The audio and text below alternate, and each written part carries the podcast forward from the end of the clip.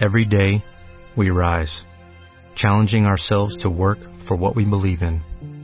At U.S. Border Patrol, protecting our borders is more than a job, it's a calling.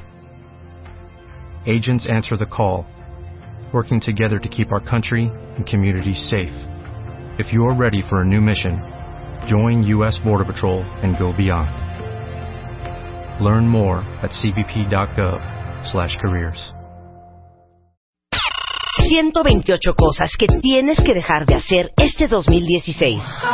Deja de buscar la felicidad en algo o en alguien. Deja de perder el tiempo en internet. Deja de andar a mil por hora todo el día. Deja de pensar que no estás listo. Deja de asfixiar a tu pareja. Deja de rogarle a quien no te pela. Deja de sentarte con la cartera en la nalga. Deja de tragar como una boa. Lo que ya no hay que hacer right now. Revista MOA. Las 128 cosas que tienes que dejar de hacer en 2016. Más, cómo acoplarte sexualmente en pareja. Las virtudes de ser introvertido. Deja de arrastrar tu pasado. Aprende a soltar. Más 160 páginas de amor, ciencia, salud, fuerza e inspiración para este 2016. Una revista de Marta de Baile. Cambiando de tema radical, les quiero poner este escenario. Imagínense ustedes que algún día los negros en Estados Unidos, literal como se los vamos a contar, tenían que sentarse forzosamente, y ahorita les mando fotos por Twitter, en la parte trasera de los autobuses. Había un espacio designado para los blancos y un espacio designado para los negros. Por ejemplo, si el camión venía lleno y se subía un blanco, el negro se tenía que parar y cederle su lugar a un blanco. Y un día, en Alabama, en 1955, una mujer que se llamaba Rosa Parks, que iba, ¿verdad?, muy campante a trabajar en su autobús, no le cedió el lugar a un blanco. Porque ella no se paró y le cedió su lugar a una persona blanca, a Rosa Parks la llevaron a la cárcel. Este hecho fue la chispa que encendió todo un movimiento por los derechos civiles en Estados Unidos.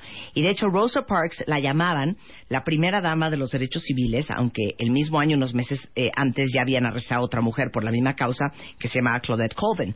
Y fue incluida en el Michigan Women's Hall of Fame en 1983 por sus logros en el progreso de los derechos civiles todo este evento de que esta mujer no le cediera su lugar en el autobús a una persona blanca desató todo lo que conocemos como el gran movimiento de los derechos eh, en Estados Unidos por los negros, encabezado por Martin Luther King, que nace un día como hoy y que justamente el lunes en Estados Unidos se celebra Martin Luther King Day. Y a lo mejor muchos de ustedes dirán, pues a mí qué, si yo ni soy gringo, si yo ni vivo en Estados Unidos. Pero es bien importante para cultura general que sepan quién era Martin Luther King, porque se acuerdan de esta frase. So even though we face the difficulties of today and tomorrow, I still have a dream. Yes. It is a dream deeply rooted in the American dream. I have a dream that one day Yes. this nation will rise up and live out the true meaning of its creed. We hold these truths to be self evident that all men are created equal.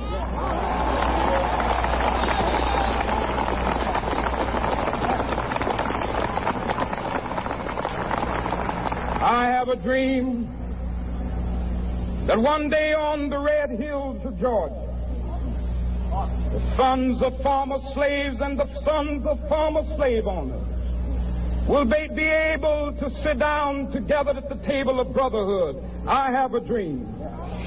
Ese discurso de Martin Luther King fue el 28 de agosto de 1963. Logró reunir a 250 mil personas de todas las etnias eh, en el Lincoln Memorial en, en- en Washington y fue el famosísimo discurso I Have a Dream, Yo tengo un sueño, considerado uno de los mejores en la historia y el número uno del siglo XX.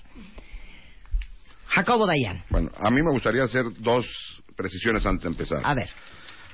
Eso pasó o pasaba a mediados de la segunda mitad del siglo XX en los Estados Unidos, este movimiento, pero la segregación racial no se acabó ahí. Hay que acordarnos, esta segregación en Sudáfrica, en la época del apartheid, continuó hasta hace media hora.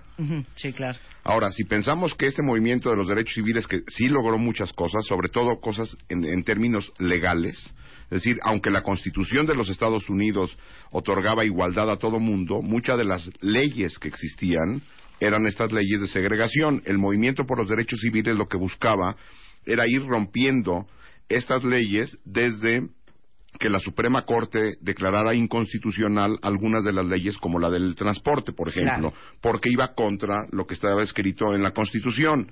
Ahora, si pensamos que hoy hay una integración absoluta entre la población negra y blanca en los Estados Unidos, estamos lejos de entender lo que sigue pasando en Estados Unidos. Hay que acordarse los asesinatos que ha habido, múltiples asesinatos por policías en operativos contra personas Claro. negras que acaban eh, perdonando a los policías, la, la población negra de muchas de las ciudades en Estados Unidos se levanta, eh, eh, presiona, reclama. La cantidad de negros en cárceles en los Estados Unidos es muy por arriba de la proporción que representan en, eh, en, en- blancos. en- que- en la, en la de población eh, ciudadana en los Estados Unidos, igual los latinos. Es decir, o no hay oportunidades iguales en los Estados Unidos para personas negras o latinas, o el sistema judicial y policíaco de los Estados Unidos continúa con fuertes prejuicios y discriminación hacia estas poblaciones. Y esto, evidentemente, el primer cambio es un cambio le- legal y después es un trabajo que llevará generaciones para que haya una plena, plena integración de minorías en los Estados Claro. Unidos. Y aparte, déjenme decirles una cosa. Seguramente ustedes, si tienen un, un poco más de 35, 40 años, se acordarán de eventos que han sido muy importantes en la historia de los Estados Unidos y de la integración de los blancos con los negros. Por ejemplo, el gran escándalo en Los Ángeles de Rodney King, que Bueno. fue televisado Y en ahí te todas van partes otros del dos, mundo. otros dos en grandes eventos. Sí. Uno en la Olimpiada de Berlín 1936, donde Ah, Jesse Owens, guantes, no, claro. no, ese Ah, es no. antes. Sí. Jesse Owens, un negro en los- de los Estados Unidos, Ajá. en Alemania, en la Alemania racista, Sí. de la Alemania nazi, gana cuatro medallas de oro. Eso es todo un escándalo donde el ario tendría Sí. que haber ganado, un negro gana cuatro medallas de oro y la otra es el Black Power, es decir, el, el, puño- el, el guante negro y a la hora que recibían sus medallas y se entonaba el himno de los Estados Unidos, levantaban su puño eh, con, con un guante negro con todo el movimiento del Black Power. Pero ¿quién fue? Había un atleta que estaban dos, eh, dos negros, primero y tercero. Estoy y, casi seguro que fue aquí en México. y el Eh, blanco fue. sí. Y eran dos negros y un blanco. Y el blanco, no sé, híjole, ma- ojalá tengamos ahorita la historia. El blanco, no sé de qué país, se pone el guante porque le dicen, fulanito trae dos, si quieres te doy uno. Se puso el, el, el guante. Es y- todo un movimiento del y Black el Power. pin, Sí. y le quitaron la medalla, le quitaron todo, Bueno, le dijeron y ahí te va, "Vaya, y ahí no". te va no, otra. En la época de en la época de gloria de Mohamed Ali, peleador negro, se da en, en- en todo el movimiento de reivindicación negra se hacen peleas de box de alto nivel, así como hoy se hacen en Las Vegas todas, se hacían en países africanos.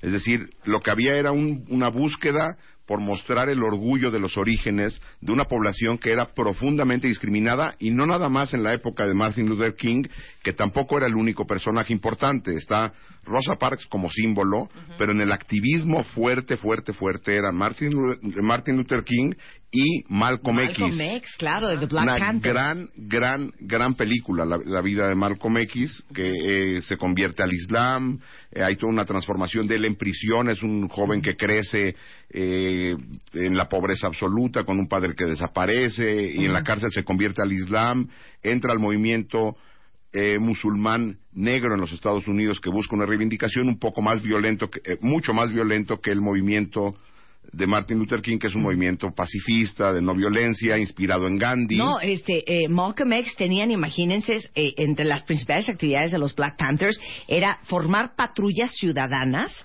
armadas para vigilar el comportamiento de los policías en contra de la población afroamericana. Bueno, ya son los años del Ku Klux Klan. Claro. O sea, hay que defenderse contra eso. Y déjenme decirles, hago un paréntesis porque lo acabo de ver y es algo que si les interesa un poco eh, la historia y, y sobre todo la historia contemporánea de lo que está pasando ahorita y sigue pasando con todos aquellos, este, digamos, ¿cómo les puedo decir? Lo- Los, los supremacistas eh, Blancos. Blancos. Eh, hay un documental que acabo de ver que se llama Welcome to Leith, eh, que sucede en un pueblito de literal 26 habitantes en North Dakota, en los Estados Unidos, que es de, pues, de, este, de, estos, de estos estados muy blancos, en donde se instala uno de los supremacistas blancos más importantes hoy, que actualmente está encarcelado debido a lo que su- sucedió en Leith, que se llama Craig Cobb. Y este cuate literal llega se instala en este pueblito enano en donde solamente vive un negro y todos los demás son blancos y empieza a poner sus banderas de supremacía blanca, este, de la raza aria y entonces te enseñan todo lo que tuvo que hacer el pueblo para echar a este cuate fuera, porque el problema es que bajo la ley de la libertad de expresión y de, y de enaltecer tu religión y tus creencias. Sí, en Estados Unidos se puede hacer eso. Claro, tenía todas las intenciones de convertir el pueblito de Leith en un pueblito de raza aria, ahorita en los Estados Unidos hace un año. ¿No te acuerdas de la película Historia Americana X? Sí, claro. Sí. También, es lo mismo. Es lo- es y lo- los grupos neonazis Véanlo, ahorita se ultranacionales. los mando por Twitter O sea, ese de documental. supremacía racial en los Estados Unidos eh, son mucho más grandes incluso en, en cantidad que los que hay en Europa. ¿eh? O sea, movimientos blancos eh, radicales sobran en los Estados Unidos. Claro, y, y, y sé que de repente dicen, ay, pero es para tanto, porque a lo mejor ustedes, si han tenido oportunidad de ir a Estados Unidos, pues ven que en, en un McDonald's se atiende a alguien negro y entonces en una tienda departamental, pero si, si nos vamos a los sesentas, o sea, ubiquen que los negros no podían ir al baño en los mismos baños que iban los blancos Había escuelas. para Los negros y escuelas ¿no? para blancos. Sí. Si tú ibas a un hospital o a un doctor, las salas de espera estaban separadas. Entonces, Martin Luther King estudia en una es escuela, en una escuela seg- o sea, eh, segregada, una escuela para puros negros. claro. Sí. Ahora, bueno, dirán, bueno, pero es que pues, Estados Unidos es Estados Unidos, ¿no? En Sudáfrica, un país africano con una mayoría negra, que, que existiera el apartheid. El apartheid hasta, hasta, hasta el movimiento de Mandela, ¿no? Hasta la caída del régimen de del apartheid con incluso son nobeles de la paz ambos Mandela Y de- y de Klerk. sí y, y cuando estaba eh, buscando información de Martin Luther King que ganó el Nobel de la Paz en 64 por todo su movimiento empecé a ver los Nobeles de la Paz de esa época y, y me di cuenta que hay una gran diferencia en los tamaños de la gente de esa época y siendo políticamente incorrecto, yo diría que pues Malala, digo, está buena onda la historia y todo, pero como para Nobel de la Paz, comparado con estos monstruos Sí, claro. de claro. la paz, o sea, que, digo, por si no se acuerdan, eh, Mandela, Nelson Mandela, que fue el, eh, digamos que el gran iniciador de la integración de la comunidad blanca y negra en Sudáfrica, estuvo En prisión. 28 años en prisión, Sí. simplemente por haber generado un movimiento que, de que- que integración. en algún momento fue violento y entró a cárcel, salió, volvió a entrar, pero ese era el mundo de no hace muchísimos años. Claro. O sea, el, eh, y O sea, es todo- nuestra época, la sí, verdad. claro. ¿No? 1992, ¿no? Exacto. Es impresionante. Y todavía hoy hay minorías en muchas partes del planeta donde no están integrados. Y sobra decir, o Pero sea, sí tienes razón, si revisas esa lista, si es un gran tramo. o sea, Obama ganó, Obama ganó el no. Ahora, que haya sido un tema que Obama Sea negro, o sea, claro. eh, quiere decir que eso todavía está arraigado en la sociedad norteamericana. Sí, hoy en día nadie dice, ay, es que Hillary es mujer, Sí, claro, claro. pero Obama es negro. Claro. Es decir, está mucho más normalizada, afortunadamente, la presencia de la mujer en la política, pero lo de los, pero los negros sigue siendo un tema, ¿no? Claro. Es decir, ¿qué pasó? Claro, claro. Y los republicanos, que son ultraconservadores, que es el partido oposicionista de los demócratas al cual pertenece Obama, pues se siente que muy en el fondo, una de las razones por las cuales les, le ha costado tanto trabajo ejercer su poder en el gobierno Obama, es porque en el fondo es negro. Esa es la verdad. O sea, no hay una aceptación a él en buena, en buena medida por sus Claro. políticas y por su persona. Mira, dice eh, Carolina aquí en, en, en Twitter, yo vivo en Carolina del Sur y las zonas negras y blancas son muy marcadas Bueno, aún ahora. ¿Alguien vio el- el- la contestación del informe de Obama de la gobernadora de Carolina? Ahí está esta cuentaviente que escribe. La, la respuesta era de, de pararse los pelos. qué era? ¿Cuál era? Una respuesta ultra, ultra nacionalista y racista, Ok, ¿a qué- antiinmigrante. ¿A qué pregunta? No, no, ella contesta el informe, Ah, el informe de Obama. Obama. Claro, claro. Y yo lo oía y estaba horrorizado con lo que estaba diciendo de los valores que han eh, su- eh, mantenido a la sociedad norteamericana alejado y echando fuera migrantes. Claro. Y, les voy a decir una cosa, sigue pasando ahorita, como lo dice nuestra cuenta que vive en Carolina del Sur, que es un estado del sur ultraconservador. Existe un estandarte durante la Guerra Civil de los Estados Unidos que representaba a todos los estados del sur de la Unión Americana, que se llama the Confederate Flag. Así es bien importante que conozcan esa bandera, se las voy a enseñar ahorita en Twitter. Y esa bandera representa como a todos los estados del sur que estaban en pro de la esclavitud eh, durante la guerra, Guerra civil, de los. Estados Unidos. Entonces, tristemente, y lo acabo de ver ahorita en Colorado, afuera de una casa, esta bandera de la Confederación de los Estados Sureños de Estados Unidos, afuera de una casa. Y es la bandera que llevan, por ejemplo, los del Ku Klux Klan como Sí. su estandarte Sigue también. representando- Entonces, ahorita, por ejemplo, en, en una universidad acaba de haber un escándalo espantoso porque unas niñas sacaron el Confederate flag afuera de su ventana y la empezaron a ondear. Y las niñas, este, ahí les cuento cómo les fue. Porque es una gran ofensa, no solamente para toda la población negra, sino para todos los estados que estaban en contra y que siguen en contra de, de la esclavitud. Oye, Entonces, pues es el como sacar la Confederate flag nazi, el- Sí. la es como sacar la bandera nazi. Sí. Ahorita se las mando para que la conozcan, ¿no? sí, y A es y sigue representando, es decir, a una buena parte de la sociedad norteamericana que continúa ligada a estas ideas, ¿no? Exacto. O sea, en Estados Unidos es un país que esto no lo ha superado. Ahora, quiero que expliques por qué Martin Luther King fue tan importante en ese momento, regresando del corte, porque ese, ese discurso de I Have a Dream del 28 de agosto del 63 estaban desde Marlon Brando, estaba un gran actor negro, Sidney Poitier, Lena Horne, Charlton Heston. A ver, ¿qué Burt película de. Sidney Poitier, te acuerdas? Este, es la de... Al espérate. maestro con cariño. Claro, Al maestro con To- To cariño. Serve with Love. Sí. Regresando, ¿por qué fue tan importante Martin Luther King y quién es? Regresando en W Radio, no se vaya.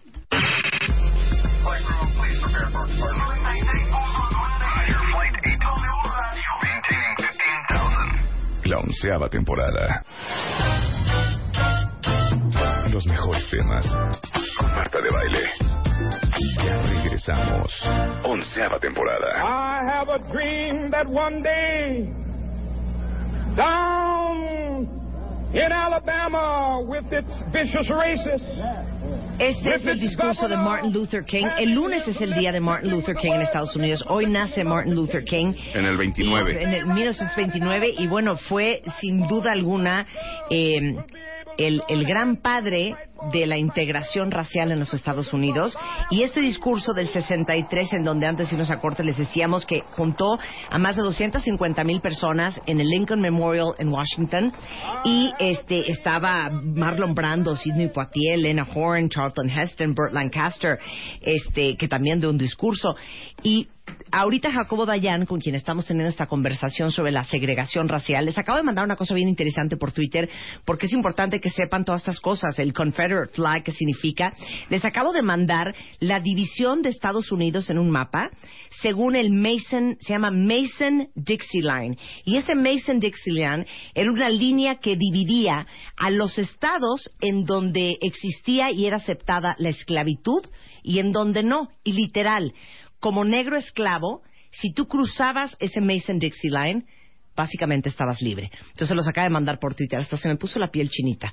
Este, ¿Por qué era tan importante o por qué es tan importante Martin Luther King en la historia de la humanidad, Sí. no solo en Estados Unidos? Hablando un poco de su historia, eres tercera generación de pastores bautistas. No, él, su nombre original no es Martin Luther. Ese es el nombre que su, él nace como se llama Michael de, de- de nacimiento. Y su abuelo se cambia el nombre a Martín Lutero por un viaje a Alemania, un viaje pastoral a Alemania. Y en, en- en honor a Martín Lutero, él, o sea, el abuelo de Martin Luther King, el padre y él se cambian el nombre. Él crece en una sociedad segregada eh, en, en Alabama, o sea, en el sur de los Estados Unidos. Se casa con una mujer que conoce en la universidad en Boston, tiene cuatro hijos y se convierte en uno de los líderes del movimiento a partir del 55 después del evento que comentabas al principio del programa de, de Rosa Parks. Claro. Y sus dos momentos más grandes son en el 63 con este con esta gran marcha, en el 64 con el Nobel y otro momento que incluso Claro, hubo una el película 64 es cuando le dan el el Nobel. La película de Selma que hubo también hace poco, una gran marcha que, que organizó Martin Luther King eh, exigiendo los derechos. Ahora, ¿por qué se convierte en una figura de ese tamaño? Habiendo, no era el único, repito, Malcolm X estaba ahí también. El discurso de no violencia, el discurso de resistencia civil, era un discurso que caía bien después del ejemplo de Gandhi, ¿no? Él se- siguió los pasos de Gandhi con un discurso que lo llevó a la prisión varias veces, un- incluso una de ellas sale de la prisión gracias al apoyo de John F. Kennedy, entonces era candidato a la presidencia. Y la presión del Nobel de la Paz, la presión del- de, de las marchas lleva al gobierno posterior de Kennedy, al gobierno de Lyndon B. Johnson, a empezar a desmantelar toda la, la- la ley que hay o que había en la segregación racial en los, Estados, esclavitud, en los claro. Estados Unidos. Ya no había esclavitud en, en esos años, pero todas las leyes de segregación. Ahora, al igual que Gandhi, Martin Luther King es asesinado por un eh, supremacista blanco afuera de un motel. Estaba él en, en el balcón de su motel recargado y un, eh, un supremacista blanco lo asesina el 4 de abril del 68.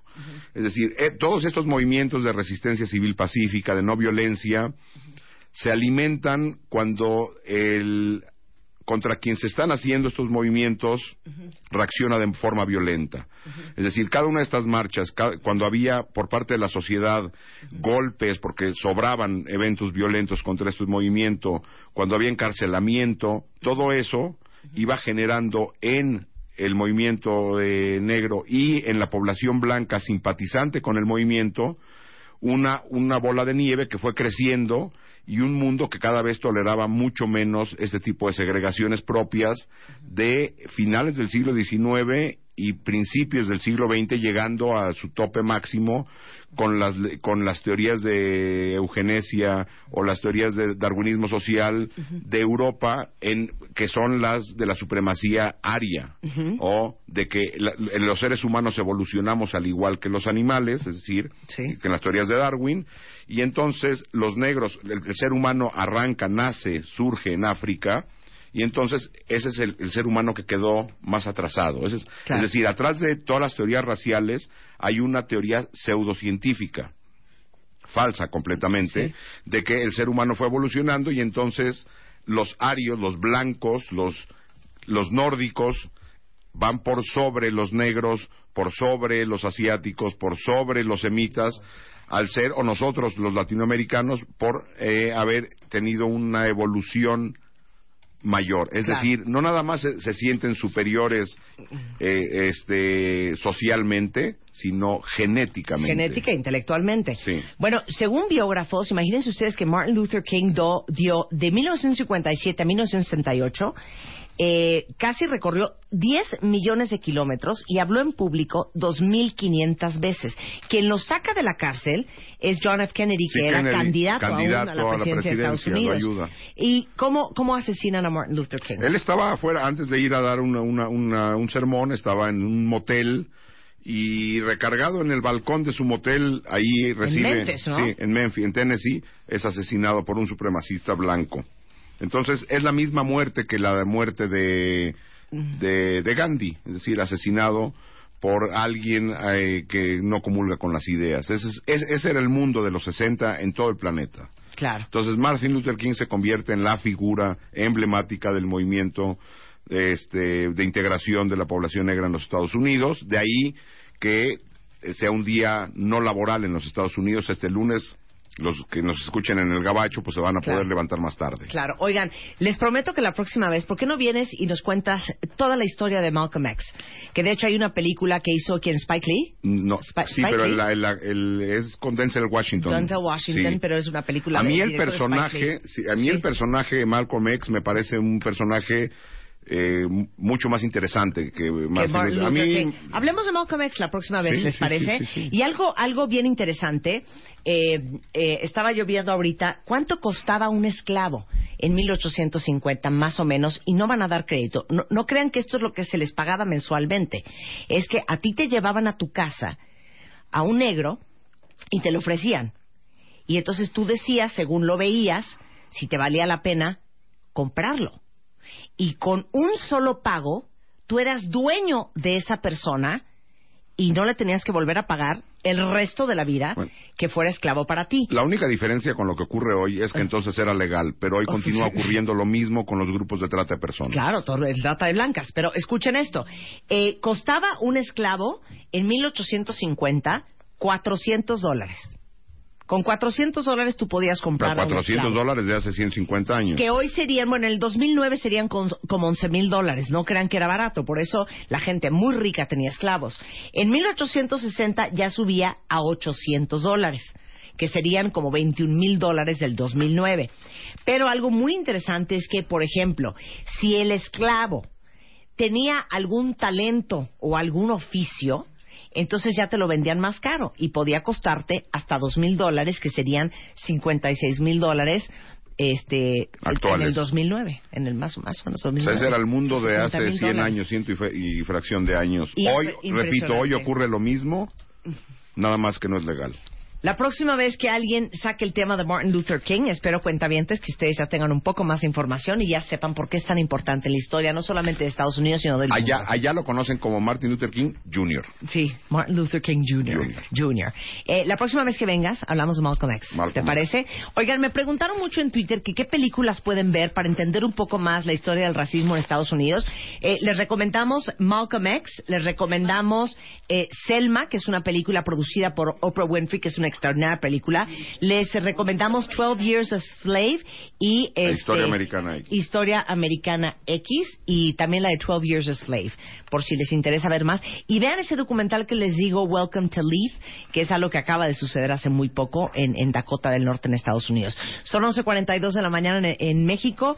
Eh, gracias, Jacobo. Ahí nos vemos. Es Dayan-Jacobo en Twitter por si quieren seguir al señor Don Jacobo Dayan. Ahí nos vemos. Un placer tenerte acá. 128 cosas que tienes que dejar de hacer este 2016. Deja de buscar la felicidad en algo o en alguien. Deja de perder el tiempo en Internet. Deja de andar a mil por hora todo el día. Deja de pensar que no estás listo. Deja de asfixiar a tu pareja. Deja de rogarle a quien no te pela. Deja de sentarte con la cartera en la nalga. Deja de tragar como una boa. Lo que ya no hay que hacer right now. Revista MOA. Las 128 cosas que tienes que dejar de hacer en 2016. Más, cómo acoplarte sexualmente en pareja. Las virtudes de ser introvertido. Deja de arrastrar tu pasado. Aprende a soltar. Más 160 páginas de amor, ciencia, salud, fuerza e inspiración para este 2016. Una revista de Marta de Baile.